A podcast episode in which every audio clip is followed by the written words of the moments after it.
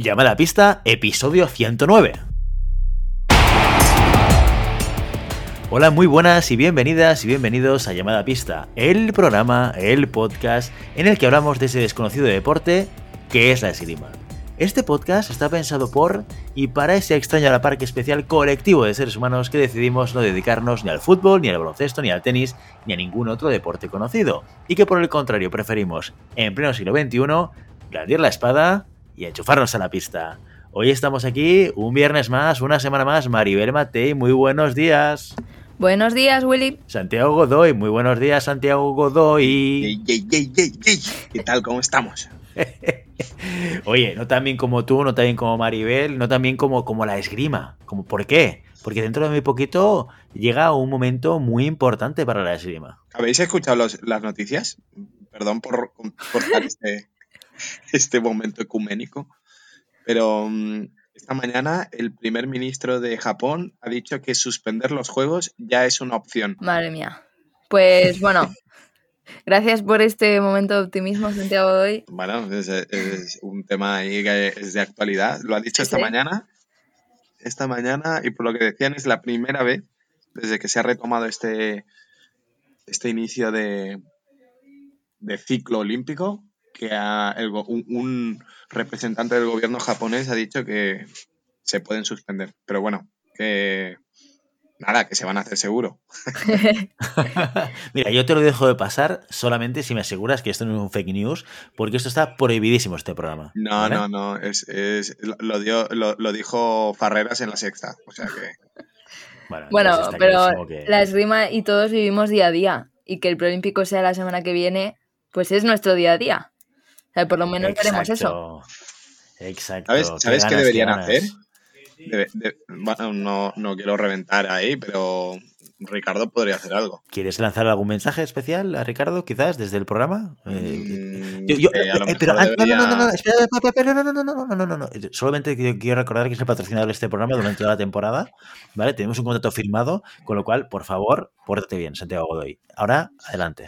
Iba a decir que con la entrada de los, de los Juegos Olímpicos podría dar un- una bolsita de NEPs para que la gente se los tomara en el desayuno y así nadie cogería el, el COVID. Bueno, bueno, oye, es una, es una opción. No sé si es mejor eh, desayunar metal que coger el COVID. Esto ya no soy médico, Bueno, entonces no soy capaz de, de- de evaluarlo, pero, pero queda, todo- queda apuntado, Santi. Con todos mis respetos, hay gente que desangra pollos por menos. O sea que mal no te hará. Está, está clarísimo, está clarísimo. Bueno, y esto nos viene muy bien para hilar eh, Eh. con, con- con nuestro patrocinador. Eh, ya lo hemos dicho, una semana más, eh, una temporada completa eh, que hemos acordado con, con los NEPs, con Ricardo Alveras, para patrocinar este nuestro programa, este llamada a pista, este, el que dicen, el que dicen, según las últimas estadísticas que he podido eh, comprobar antes de conectarnos, el podcast número uno en el mundo de esgrima en castellano. Ahí lo dejo. Ahí yo ya no tengo ma- nada más que decir. De hecho, después de esto nos podríamos retirar siendo los números uno, los number ones, la Golden Medal of the World y, eh, y- y dejar huella en el podcasting internacional. ¿Qué os parece? Yo es que no estoy a favor, no estoy a favor de retirarse en el momento más álgido. Hay que pudrirse en lo más último y luego ya dejarlo. Como las buenas estrellas del rock y, y los buenos actores de estos. Bueno, buenas estrellas del rock. Mueren, ¿no? Antes, mueren en lo más También, alto. también. Es otra opción, yo la dejo ahí abierta. Exacto. Yo por mi- de enfermedad o de sobredosis. Por, sí. mis, oy- mi- por mis oyentes, yo voy a obviar el comentario porque sí que me tacháis. Sí Pero yo podría hacer algo muy asqueroso por mis, por mis oyentes. ¿eh? Ya, ya. Eh, bueno, muerte por sobredosis, por enfermedad o, o por hacer más directos de llamada a pista que me quitan un año de vida cada uno. Inte- Intenté, intenté explicárselo. ¿Lo he dicho alguna vez esto? No, no. Sí, se lo dijiste joder, a no sé. Iñaki Bravo, creo que no se grabó, Ah, no. pero creo que él se, se acordará seguro. Bueno, pues se lo intenté explicar a un sudafricano. Y, y el tío no me entendía. ¿Por, por qué vas a hacer eso tan asqueroso? Y yo, porque es, un, es una prueba de fe por otra gente. Yo, yo también me lo pregunto y no soy sudafricana, ¿eh? O sea, no sé qué tiene que ver Y- ser sudafricano para, para pensar. Yo, yo creo, yo, creo- yo creo que era la- hay gran parte de la audiencia de que no quiere seguir escuchando el tema. o sea, porque po- podría ser que algunos dijesen, pero ¿qué es exactamente lo que, lo que ha hecho Santiago Godoy? Eso Eh, solo para mecenas. y todo Eso en el contenido premium, ¿no? El contenido de pago, el restringido. sí. Bueno. donde, donde sacamos las tripas de llamada a pista. Bueno, pues mira, quédatelo y en el contenido restringido, en el podcast que grabamos a posteriori, que solo es para mecenas, entonces esto lo explicas, ¿de acuerdo? Como vosotros, vosotros mandáis. Yo soy un mandado aquí. Exacto, y cómo te gusta, ¿eh? Cómo te gusta. Pero- Oye, pero- los NEPs, deja- déjame acabar, déjame acabar y Pero- hacer el CTA, que esto, esto, esto, esto es un must. Eh, los NEPs, los tornillos que no te abandonan y que dejan la punta en su sitio, ¿dónde los puedes comprar? En fencingfan.com, que no sabes lo que es. Oye, perdóname, si no sabes lo que es, por favor, para un momento este audio, tienes que pararlo, para, dale el stop. Perfecto, muy bien. No sé si le has dado stop, porque entonces no me estarías escuchando, pero hay que darle stop. ¿Por qué? Porque tienes que irte a la página web de fencingfan.com para descubrir estos tornillos que son mágicos y que te permiten conseguir que tu punta se quede durante toda la competición y no tengas ningún problema, que esto es muy importante a sabiendas de lo que cuesta hacer un tocado. Y no solamente es para espada, porque a veces eh, pensamos en los NEPs como material de espada, también los floretes. eh, po- por, eso, por eso hemos visto este cambio en Maribel, esta evolución en Maribel en llamada a pista. No tiene nada que ver con los programas que ha hecho con nosotros, con la evolución, no, tiene que ver con que de repente los NEPs han pasado al florete y esto la ha convertido, la ha transformado a Maribel Matei, no solamente como esgrimista, sino también como persona. Así que ahí lo dejo. Los NEPs transforman. Me han dado sabiduría absoluta. El otro día un chaval de mi club se saltó una punta y va, eso es porque no tienes NEPs. Así que ya se lo está comprando. Ahí está, ahí está el tema. Bueno, oye, y, ah, y de lo que no podemos dejar de hablar tampoco es de nuestros mecenas, ¿eh? ese perfil de oyente que decide hacer algo más que ya nos gusta mucho, que es oírnos. Oye, que tener audiencia detrás es lo que siempre decimos, la gasolina que hace que todos los viernes acabemos publicando un podcast y llevemos 109 programas en, en esto de llamada a pista, pero hay unos oyentes que deciden además hacer algún tipo de aportación económica y ayudarnos y apoyar a- al podcast y a proyectos que podemos hacer alrededor de llamada a pista. Estos son los mecenas. ¿Qué hacen los mecenas? Una aportación económica de 5 euros al mes que nos ayuda a montar muchísimas más cosas. ¿Y qué se lleva un mecenas? Esto es muy importante porque al final dices, ¿qué, ¿pero qué me llevo yo si yo aporto eh, ese mecenazgo a llamada a pista? ¿Qué se lleva la gente? Venga, son tres cosas, uno, uno cada, cada cosa. La primera, envías un audio y te lo publicamos. La segunda, Maribel Matei, ¿qué es? La segunda es que te nombramos en el primer programa que eres mecenas. Exacto, muy bien. Santiago Godoy, ¿cuál es la tercera? Que puedes escuchar la parte mm, prohibida de llamada pista. E- Esta creo que ya va siendo la número 6, porque vamos añadiendo otras. Hay tres que son básicas y luego hay otras que son como premium, Ah, que van, que van, Esa que es van que añadiendo. Esa es la que Esta me interesa a mí. tú. Perfecto, perfecto. La sexta, exacto. Ya te, ya te veo venir. Alardear con tus colegas, esto es muy Ah, importante también. Y- también, y, una, y- y una cerveza en Madrid cuando, Mari- cuando Maribel Matei está en Madrid, porque a veces está en Madrid, en Madrid y a veces no está en Madrid. ¿eh? Y, a- y hasta aquí puedo leer. Y, Grandísimo oye, cosa hype muy- que has creado ahí, ¿eh, ¿no? ¿Has visto? ¿Has visto? y una cosa muy importante que tenemos que decir hoy, porque hay que cumplir con las promesas. Esto no solamente se trata de decir que te llevas, sino también a hacerlo. O sea, la gente tiene que ver que esto es verdad. ¿Y cómo lo hacemos? Oye, pues nombrando, ¿qué hemos dicho? ¿Que nombramos a, los mecenas en el primer programa? Pues eso es lo que vamos a hacer. Tenemos nuevo mecenas en llamada a pista. Aplausos, por favor. Tenemos un nuevo mecenas. Además, un mecenas muy especial. Nuestro nuevo mecenas no es más ni menos que José Ignacio Linares, director de Quironatur.com, centro especializado en masaje deportivo y osteopatía en Madrid. Oye, osteopatía. Mi mujer está metida en el tema de la oste- osteopatía por el tema de la espalda y le va bastante bien. Ahí lo dejo. Está especializado en deportistas de alto rendimiento, sobre todo de esgrima, lucha, karate y gimnasia rítmica. Y también son clientes habituales futbolistas, bailarinas, profesionales, actores. Y, eh, y nada más que decir, Quironatur, José Ignacio Linares, muchísimas gracias por este mecenazgo. Bienvenido a, a- a este nuevo, a esta nueva esencia de ser oyente llamada a pista. Y nosotros encantados, ¿sí o no? Y tanto. Yo Muchísimo. cuando vaya a Madrid, con la cerveza de Maribel, me iré a Quironatur. Exacto, A lo mejor se mi cerveza ya te quita los dolores. Entonces mejor hacerlo al revés. Te, te, vas a hacer un buen masaje deportivo, que esto a Santi yo creo que le, vendría, le vendría muy bien. Y luego te echas una birrita con María de Matei. Ojo que igual no te la encuentras en Madrid y la encuentras en cualquier otra geografía de España. Bueno, dicho esto, dicho esto, eh, vamos con el contenido serio, el primer contenido serio de eh, el episodio de hoy, que no son más ni menos que las noticias. La espada femenina hace historia con una plata en el Campeonato del Mundo Junior. Silver medal tonight goes to Spain. Claudia Arribas, Paula Zagasti, Dana Raposo and Nicole Alexandru. Así escuchamos el pasado domingo cómo el equipo español M20 se subía al podio mundial. Dana Raposo, Paula Zugasti, Claudia Rivas y Nicole Alexandru completaron una competición casi perfecta, y eso que, a pesar de las grandes ausencias, no salían con el mejor número. Dieron la sorpresa en el tablón de 16 ganando al equipo estadounidense tercero del ranking internacional. Un último parcial de locura de Raposo contra Micaela Joyce llevó al cuarteto a 8, donde derrotaron a Colombia 45-40.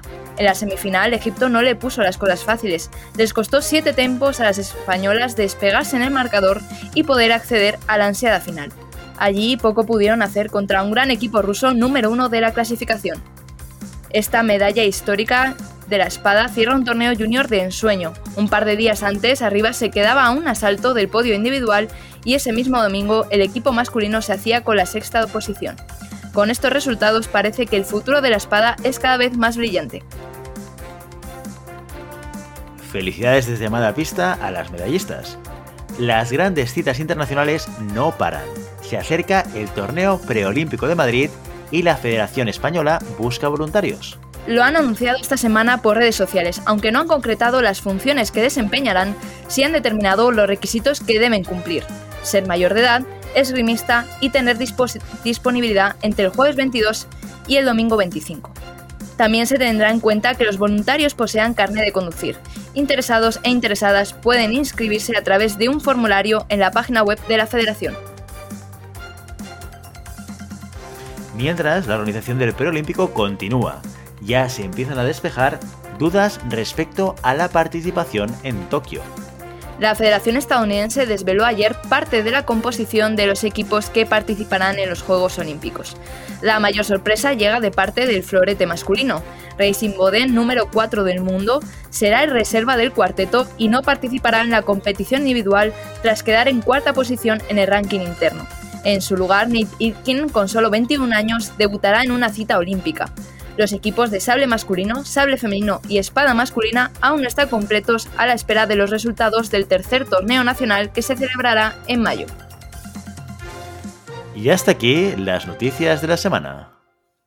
Bueno, oye, hemos hablado del preolímpico, pero hay que decirlo, hay que explicarlo. Oye, estamos preparando una liada pardísima para el preolímpico. Ya, ya hay que decirlo, te lo tenía que decir, como no os arrancáis, pues ya me toca decirlo a mí. ¿Sí o no? O sea, estar muy atentos porque el fin de semana del Preolímpico, llamada pista, la va a liar muy parda. Estamos, estamos organizando el proyecto más grande que hemos eh, organizado hasta el día de hoy. Y aquí, aquí lo dejo. No sé si queréis aportar algo más, Santi y Maribel. Yo quiero aportar una cosa eh, con los resultados del Mundial. Eh, perdón. Joder, que me muero.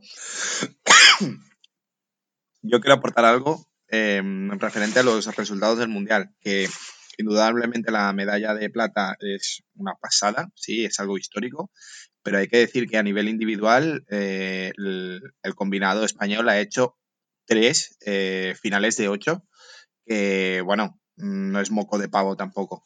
En espada, espada femenina, eh, en, en, cadete y en sable masculino también.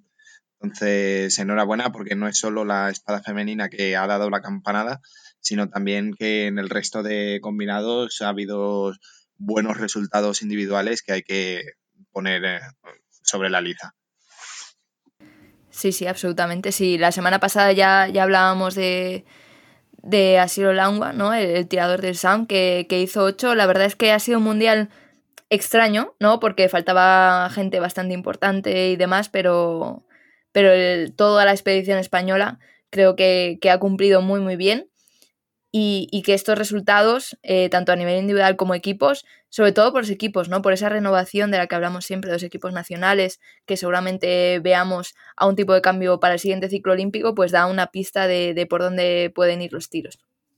Estamos todos súper contentos por los resultados porque de alguna manera eh, es lo que necesitamos ¿no? para, poder construir a futuro y, eh, empezar a, ver potenciales relevos de nuestros tiradores actuales. Esto es fundamental. Hemos hablado muchas veces en otras nacionalidades, ¿no? En el equipo ruso, y como eh, combinaciones de gente más joven puede ir entrando, o en Hungría, etcétera, etcétera. Oye, que eso también pase en los tiradores españoles, eh, que nos permite ganar ese recorrido y no tener momentos de subida y de bajada a nivel, a nivel de rendimiento deportivo. Así que todos súper contentos con los resultados que han, que han ocurrido en, en estas competiciones.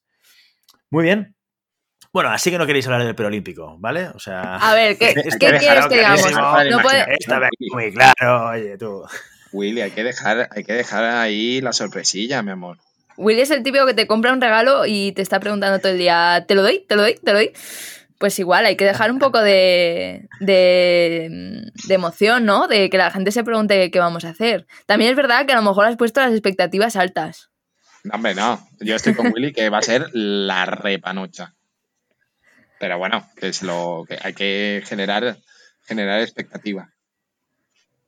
Exacto, exacto. Así que quedaos con este mensaje. La vamos a liar muy parda el fin, este fin de semana el que viene con el Perolímpico, así que estar muy atentos a las redes, os iremos explicando qué pasa, cuándo pasa, cómo pasa y, esperemos que muchos de vosotros podáis participar y estar con nosotros. Y hasta aquí eh, el, apunte del Perolímpico el episodio de hoy.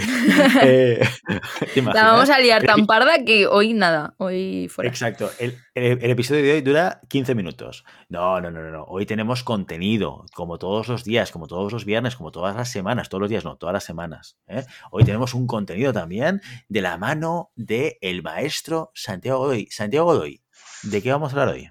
Mira, siempre estamos, siempre estamos hablando de el deportista como centro de eh, toda la mejora, ¿no? siempre eh, sistemas de entreno para el deportista, cuánto tiene que saber el deportista, cuánto en preparación tiene que tener el deportista. Y hoy vamos a cambiar de tercio y es hablar del otro punto de vista, ¿no? De qué pasa con el entrenador. ¿Qué, qué papel mm, tiene el entrenador como persona, ya no solo como formador, sino como elemento que se conjuga con el deportista para sacar su, mayor resultado, ¿no? Y es... Em, todo el mundo ahora, siempre lo estamos diciendo, ahora, hoy en día está habiendo un cambio de paradigma en todo lo que es el, sistema de entreno, ¿no? El, entrenador, el maestro, eh, maestro, ¿no? Con, mayúsculas, ya está desapareciendo eh, y dando paso a lo que son los equipos multidisciplinares, que ya lo hemos comentado muchas veces. Pero, ¿en qué, en qué situación deja esto al entrenador de esgrima, ¿no? ¿En qué situación eh, deja la, la mejora o la coordinación con el tirador y cómo puede trabajar esta coordinación o esta comunicación para que se genere un binomio eh, interesante y que genere un binomio sobre todo que permita la evolución tanto del tirador a resultados deportivos o mejoras deportivas y cómo ese mismo entrenador va mejorando su sistema de entreno y su, su manera de, entender la enseñanza y poder eh, implementar nuevos elementos dentro de este, este entreno, de esta formación de, sus deportistas. Em, me gustaría empezar con que yo, por ejemplo, tuve la oportunidad de em, entrenar con Bondi, que es un grandísimo entrenador de la antigua escuela, ¿no? este sí que era el maestro con mayúsculas. Un maestro en el que para bien o para mal tenías que pasar por el aro. Un grandísimo maestro con unas grandes cualidades de, eh, conocimiento dentro de la esgrima, pero que quizás a priori o a primera, a primera impresión podía llegar a ser un poco eh, déspota. ¿no? En este sentido, este, hablamos de un entrenador que eh, se formó en la, en la escuela soviética eh, de los años 70, 60, 70, ¿no? El, el gran bloque eh, comunista que, que, estaba presente dentro del deporte. ¿Qué características podía tener este, este perfil? Era el perfil de yo mando, yo ordeno, ¿no? Lo tienes que hacer así. Y si no pasabas por el aro, eras un deportista que no servía, ¿no? Eh, y esto yo, para bien o para mal, yo creo que también me ha, servido mucho para saber aguantar hostias eh, de la vida. Pero sí que es verdad, yo voy a contar mi experiencia personal con este entrenador y lo que lo que me generó después, ¿no? A la hora de yo ser entrenador. Eh, yo entré en el CAR con 15 años, ¿sí? En un grupo muy, muy cerrado, ¿no? Que eran eh, grandes nombres como Marfon, Jordi Font, Marius Alvarado. Eh, eran elementos mm, muy potentes a nivel esgrimístico y eran mayores que yo. Entonces, eh, a priori, eh, Bondi no quería que yo estuviera allí. Entonces, el primer año prácticamente ni me dirigió la palabra y su manera de echarme o de querer echarme era que yo no entrené con los chicos el primer año. Yo solo entrenaba con las chicas. Era como su manera de decir que, que los entrenos eran eh, conjuntos a nivel de desplazamientos, pero a nivel de combates y trabajo en parejas los dividía en chicos y chicas. Entonces yo estuve un año entrenando con las chicas porque mm, a sus ojos no era, no era válido. Tanto era así que, por ejemplo, en medio de un entreno a mí me, me podía decir, Santi, hay que cerrar la ventana que hay ahí en la sala de esgrima, que era una ventana que estaba a tres metros del suelo. Y yo tenía que ir a mantenimiento, quitarme el traje de esgrima, ir a mantenimiento, coger la, escalera, cerrar la ventana, eh, devolver la escalera mientras los demás seguían entrenando y, yo después volver a vestirme y entrar en el entreno, ¿no? Cosa que al, al principio puedes decir, hostia, estoy en un centro de alto rendimiento, me he ganado aquí estar entre los mejores y prácticamente, bueno, llegas en el momento que el entrenador, el máximo maestro que hay en el CAR, no quiere que estés allí. Pero poco a poco, mmm, gracias a mi encanto personal, me fui ganando a Bondi y sí que es verdad que al final casi podemos decir que entablamos amistad. Y, y te das cuenta un poco de que era su, su, manera de enseñar, era la manera que él había aprendido. ¿No? Era la manera de, si vales, vales y si no vales, eres un perdedor. Entonces no hubo ningún momento a priori en el que yo pudiera tener un maestro teniendo en cuenta que también estaba Juanjo Michavila, que era el que me daba las clases. Entramos el mismo año él como entrenador y yo como, yo como alumno. Pero era un elemento de, o sea, la, la máxima autoridad de esgrima del CAR no quiere que esté allí y era como un poco, yo me lo tomé, como ya sabéis, tengo más moral que, el alcoyano y me lo tomé como un reto. ¿no? Y, pero eso después me hizo pensar en el hecho de, o sea, ¿qué hubiera pasado si hubiera tenido una persona desde el primer momento que me hubiera motivado y me hubiera, me hubiera eh, guiado desde el primer momento y me hubiera aceptado. ¿no? Eh, y es, es, un poco el hecho de qué figura tiene el entrenador eh, desde el punto de vista del tirador.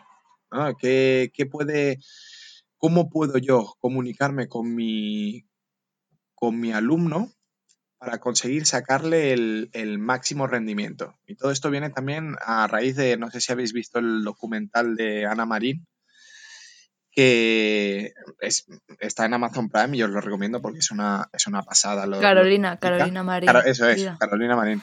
Ana Marín es una chica que estudiaba conmigo, imagínate. y, y es el, sobre todo se centra en ella, pero es, hay algo muy interesante en ese documental que hay una pequeña parte, le dedican una pequeña parte a su entrenador y a cómo es eh, la relación que tiene su entrenador con ella.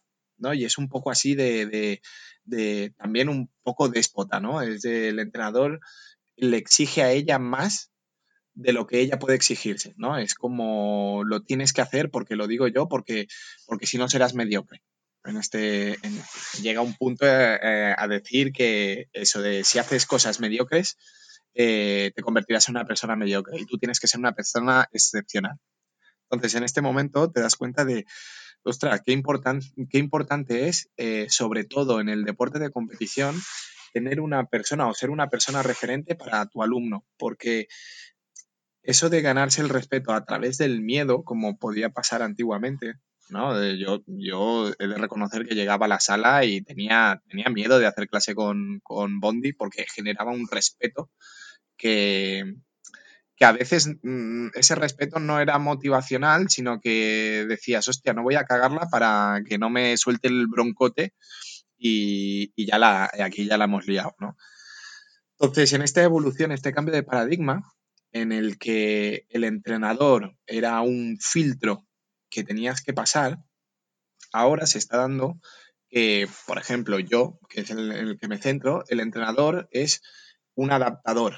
Es decir, yo me encuentro con muchos perfiles de tiradores y en este momento que me encuentro con muchos perfiles de tiradores, mi trabajo no es amoldearlos a mi imagen y semejanza y que pasen por mi filtro, sino intentar tener el mayor número de conocimientos que me permitan poder adaptarme de manera más eh, óptima al alumno que tengo yo, ¿no? al final siempre tendremos un alumno que, es más rápido, un alumno que es más inteligente, un alumno que, quizá tiene unas cualidades que a priori yo no puedo considerar importantes, pero que en un futuro a lo mejor es el punto definitorio para generar en él un campeón. ¿No? Y la esgrima tiene una característica, siempre lo hemos repetido muchas veces, y es que es un deporte a muy largo término. Es decir, los resultados deportivos eh, cada vez menos por, esta especialización y esta profesionalización del trabajo, pero sí que es verdad que para conseguir un tirador mm, completo eh, son muchos años, son muchos años. Y aquí viene la, la, para muestra un botón, ¿no? No todos los tiradores que han hecho resultados a nivel junior han hecho resultados, los mismos resultados a nivel absoluto, ni todos los eh, tiradores que están haciendo resultados a nivel absoluto han sido campeones en, en su etapa junior o cadete.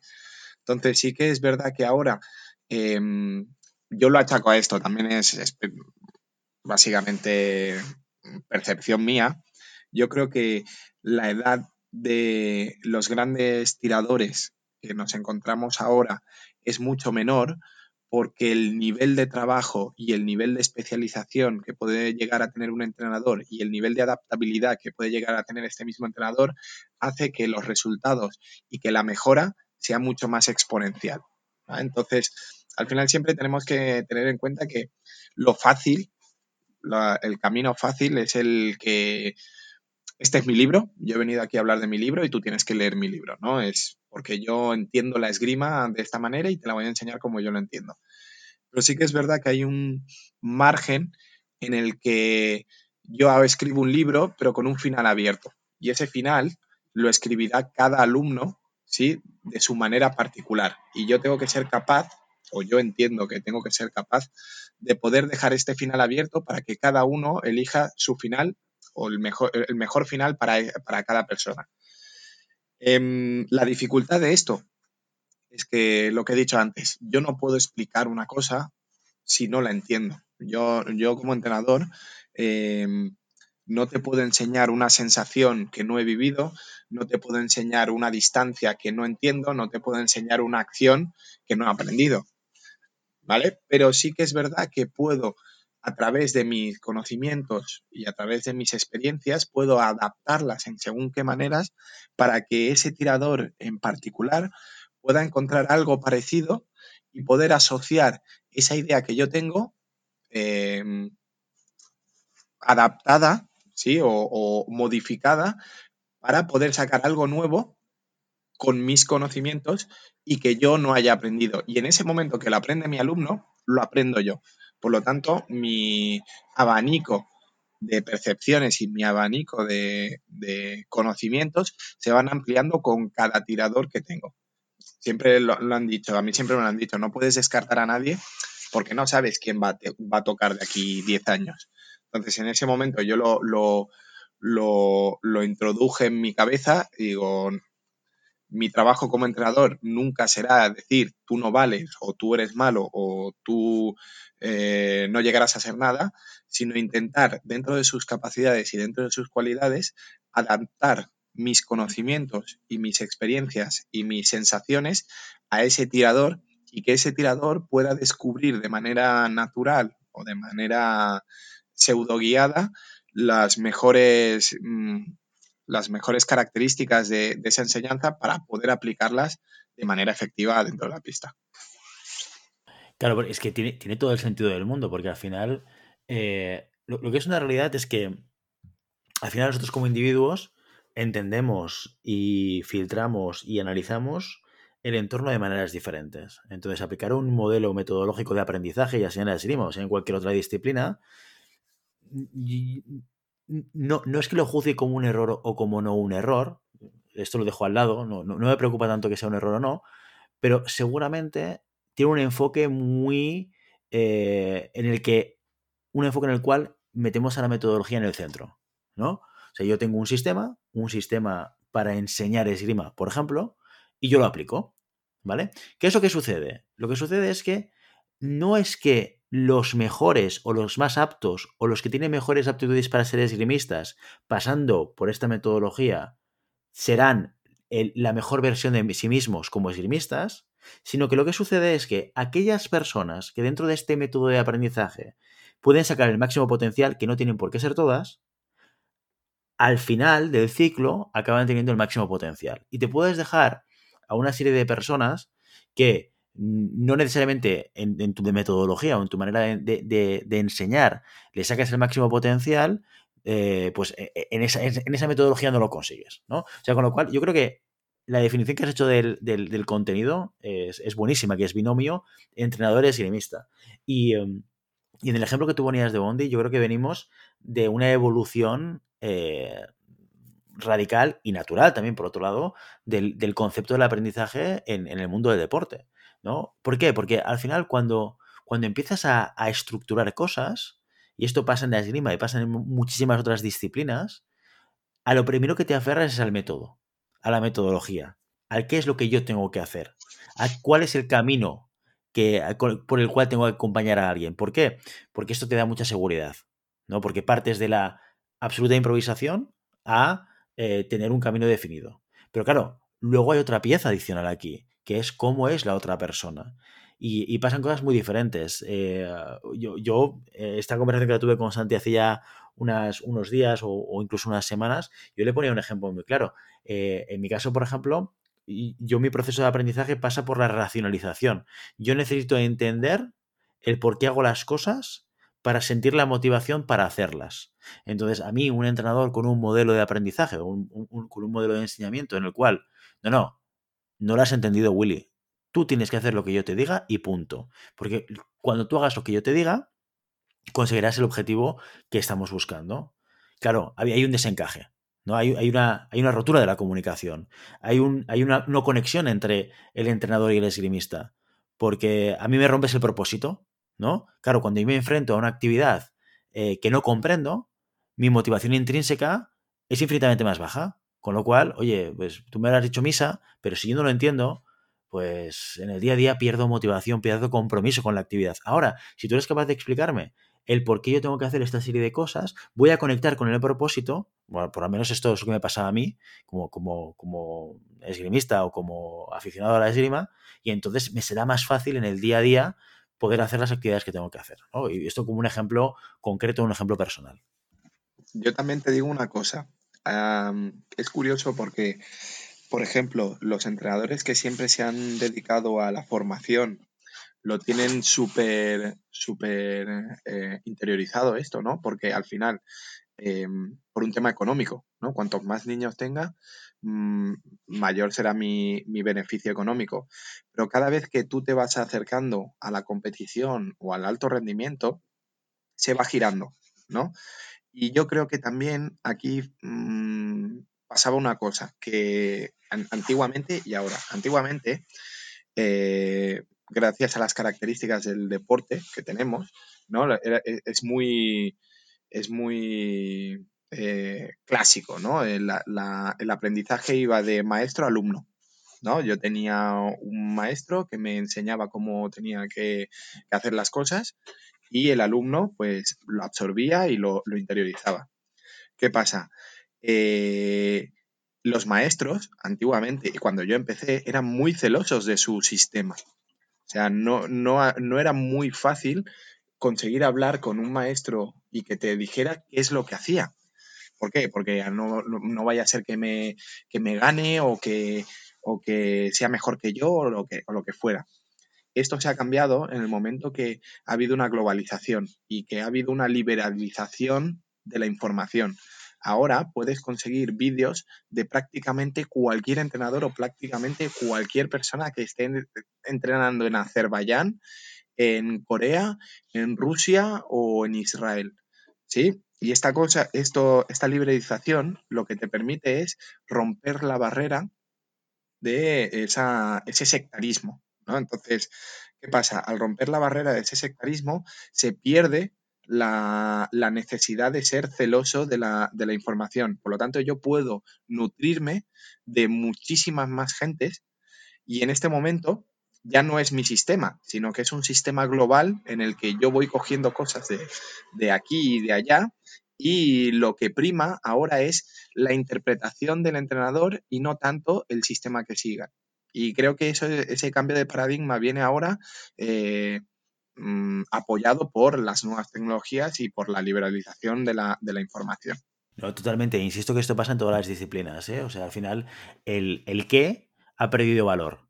¿Por qué? Porque tú dices, o sea, antes el qué había mucho trabajo detrás y no era fácil acceder a este, a este, conocimiento. El conocimiento era muy estanco, con lo cual tenía mucho valor, ¿sabes? Cuando un entrenador, pues eh, entiendo que acababa marcando, acababa haciendo su guía de formación bajo su experiencia, bueno, pues mira, yo estoy practicando esto, estos ejercicios me ayudan a evolucionar, lo mido, veo que funciona, lo adapto. Ahora esto tiene mucho valor. ¿Por qué? Porque es mi propia experiencia que la estoy registrando, que la estoy convirtiendo en metodología y, cuando alguien me pregunta o me pide que lo comparta con él, le digo que ni en broma, porque estos son años de trabajo y tiene sentido. Pero claro, en el momento en el cual esto se abre al mundo y, y, tenemos internet y, realmente puedes llegar a tener un contacto con muchísima información por todos lados, esto que parecía tan estanco, se ve que eh, el entrenador que lo hacía, me lo invento, eh, en, en Italia y el que lo hacía en España, el que lo hacía en Francia, de repente todos ven que hay muchas experiencias muy similares en cada uno de ellos, que ese conocimiento no era tan único como pensaban ellos y que además está más en abierto, con lo cual pasamos a un momento evolutivo en el cual no es tanto el método, sino es el siguiente paso que es la ejecución, que es la clave.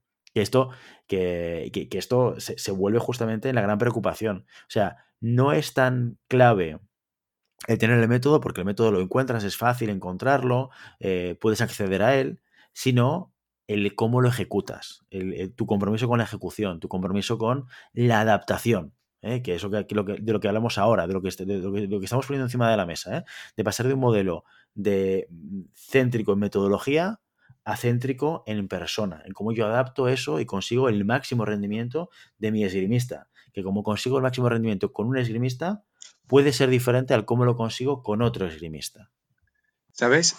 y curiosamente, Ahora, en este, en este momento, em, la figura del entrenador es prácticamente, incluso te diría, más importante que antiguamente, porque antiguamente, lo que tú has dicho, el, conocimiento estaba vetado o estaba reservado a que yo pudiera compartir momentos o pudiera compartir vivencias con el entrenador que había llegado a un sistema, por decirlo de una manera, em, efectivo, ¿no? Un, sistema de, Em, de victoria. Pero en este momento que la información lo puede tener todo el mundo, el gran entrenador es aquel que dentro de toda esta información que hay, dentro de todo lo que, de, em, este volumen eh, que puedas encontrar eh, a través de redes, a través de contactos, a través de ya sea WhatsApp, ya sea vídeos, ya sea de todo, el gran entrenador es el que saca el mejor resultado de la combinación de todas las piezas que puede tener en su mano. Y yo creo que ese entrenador es prácticamente más completo y tiene un centro mucho más amplio para poder trabajar que antiguamente. Y yo creo que los, los grandes entrenadores de ahora son personas que, bueno, como son aquellas personas que dentro de la marea de información consiguen hacer un sistema perfecto. Perfecto porque tienen todas las piezas para poder hacerlo. Sí, pero con un elemento muy importante, que esto no lo hemos hablado y que también supone un cambio radical en la evolución del aprendizaje y el entrenamiento, que son, esto sí que lo hemos hablado una vez, los equipos multidisciplinares. Eh, la esgrima, siempre hemos dicho, son cuatro patas, ¿no? El físico, la parte psicológica, la parte técnica y la parte táctica. Un entrenador, eh, director de orquesta, ¿vale? Es el que funciona no tanto el hombre orquesta, que sería diferente, ¿no? El que lo hace todo, el que hace de psicólogo y el que hace de preparador físico y el que hace de etcétera, etcétera, ¿no? Y, eso es lo que también te permite hacer el siguiente paso, que es centrarte en la persona y hacer modelos de aprendizaje y de entrenamiento adaptados a la situación de cada uno de los tiradores y a eh, la capacidad de actuar y la capacidad potencial de cada uno de los tiradores. Entonces, eso también ha ayudado muchísimo ¿eh? a la profesionalización de mm, profesiones en el punto del deporte que no hace tanto, hace 50 o 60 años, un, psicólogo en el, mundo de, en, el, en el deporte no lo encontrabas. Un nutricionista no te lo encontrabas tampoco. Y luego hemos visto, evidentemente, el impacto altísimo que tiene contar con un equipo multidisciplinar para sacar el máximo de, todos los deportistas. Indudablemente. Además, em, eh, te permite, este, este equipo multidisciplinar te permite poder eh, especializarte mucho más en tu sector. Entonces, aquella persona que tenía que diversificar sus energías en eh, preparación física, en nutrición, en psicólogo, en tal, si yo solo me tengo que encargar de la parte técnico-táctica, ¿sí? A nivel de, implicación, ya sea de tiempo o ya sea de atención, eh, me hace que este tiempo sea mucho mejor invertido. Pero también es verdad que esto estamos hablando de alto rendimiento y tenemos que entender que seguimos siendo hombres orquesta en, los clubes. Pero sí que es verdad que cada vez más eh, se intenta dar pequeños inputs. Por ejemplo, yo en el club siempre intento tener eh, el acompañamiento, aunque no sea diario, pero sí semanal o si eh, ya sea en la planificación de un preparador físico, eh, siempre intento estar en contacto con algún psicólogo deportivo en donde yo le comento a nivel personal lo que me pueda estar pasando con según qué persona o con según qué grupo y me puede orientar em, de manera más óptima de lo que yo podría hacer. Y sí que es verdad que con este volumen de información también puedes conseguir unas dietas equilibradas, eh, una, progresión en los entrenos mucho más óptimo.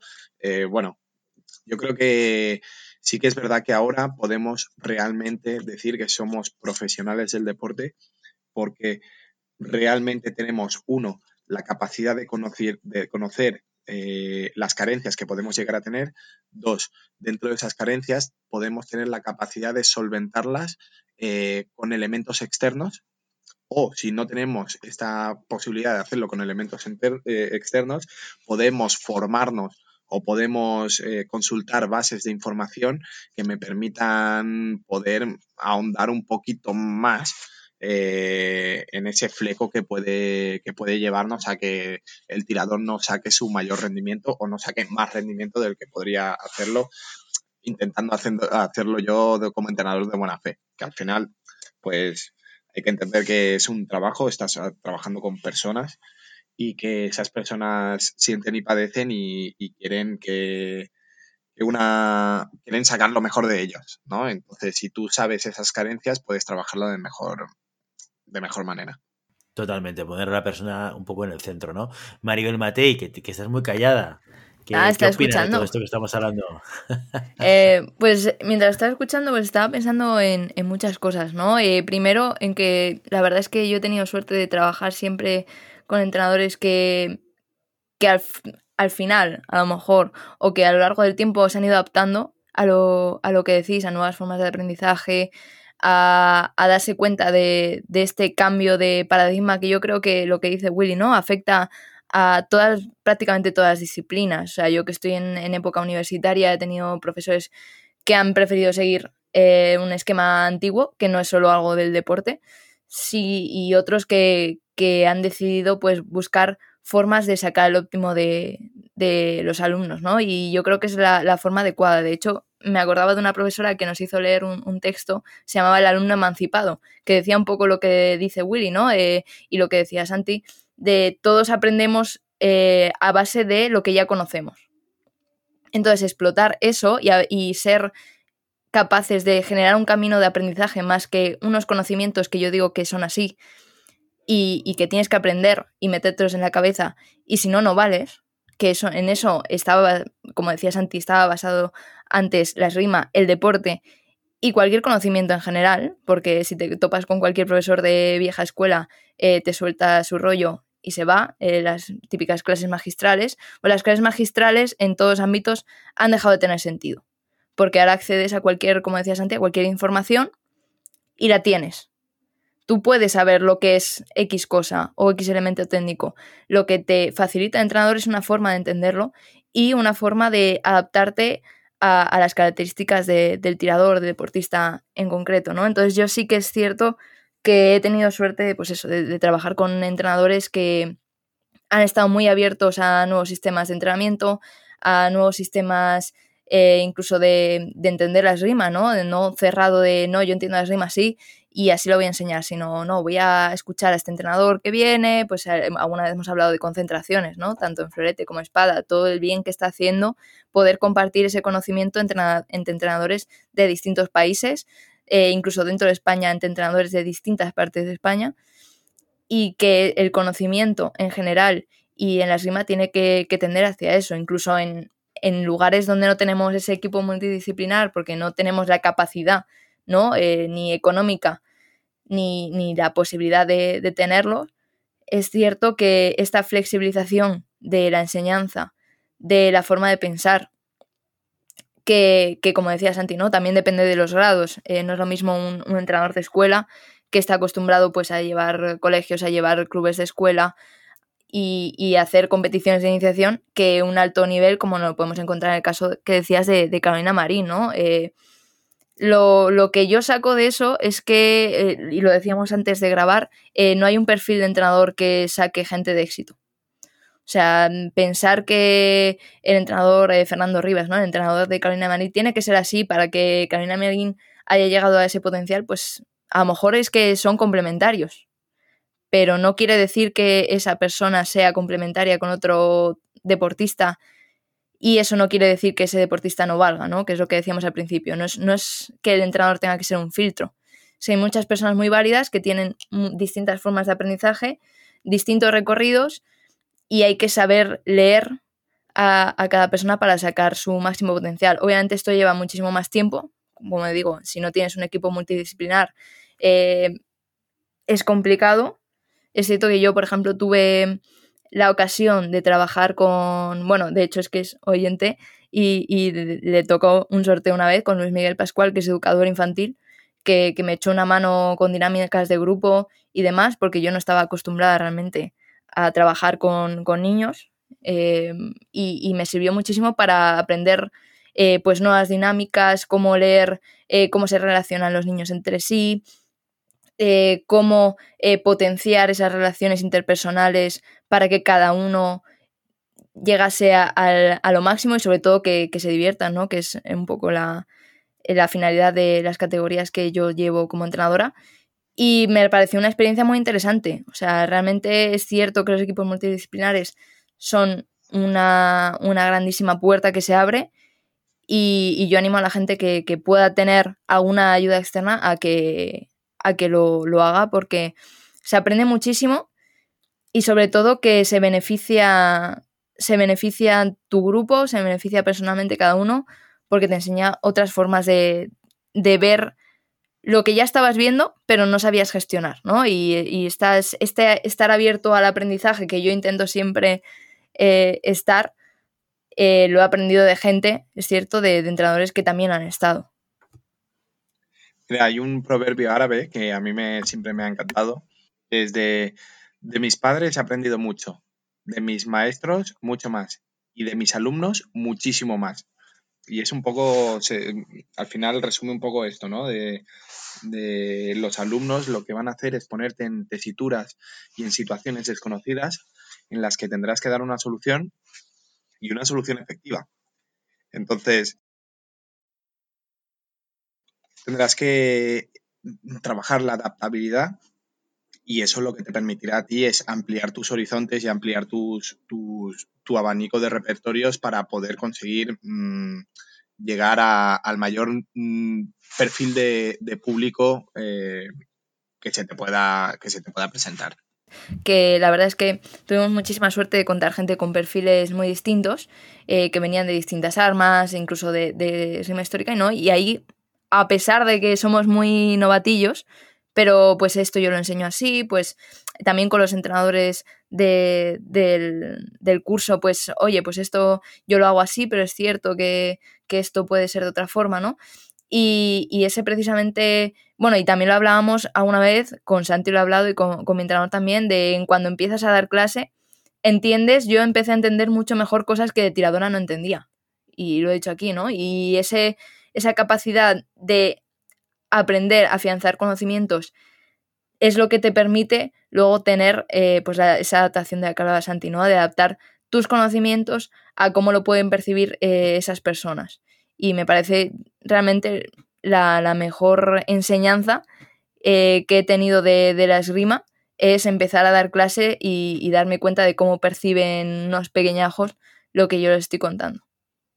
Pues con el proverbio árabe, con la experiencia de Maribel Mate y con el spam del curso de entrenadores, nos despedimos hoy. Hasta aquí nuestro episodio de hoy. Como siempre, queremos invitaros a que os pongáis en contacto con nosotros, nos deis vuestra opinión y nos digáis si queréis que hablemos de algún tema concreto o si tenéis alguna pregunta. Lo podéis hacer a través de las redes sociales. Estamos en Facebook, estamos en Instagram, estamos en Telegram, en un grupo en el cual, oye, este debate se podría extender al grupo de Telegram. Así que si os apetece comentar cosas en ese grupo, no lo dudéis. Y lo podéis hacer también a través de la página web llamadapista.com barra contacto. Y si el contenido de este podcast te gusta, no te olvides suscribirte, compartir este episodio en cualquier red social, darnos 5 estrellas en iTunes y comentar lo que quieras tanto en iVoox como en Spotify. Muchas gracias por todo, por tu tiempo, por tu atención y por tu interés en este maravilloso deporte que es la esgrima. Nos escuchamos la semana que viene. Hasta entonces. adiós.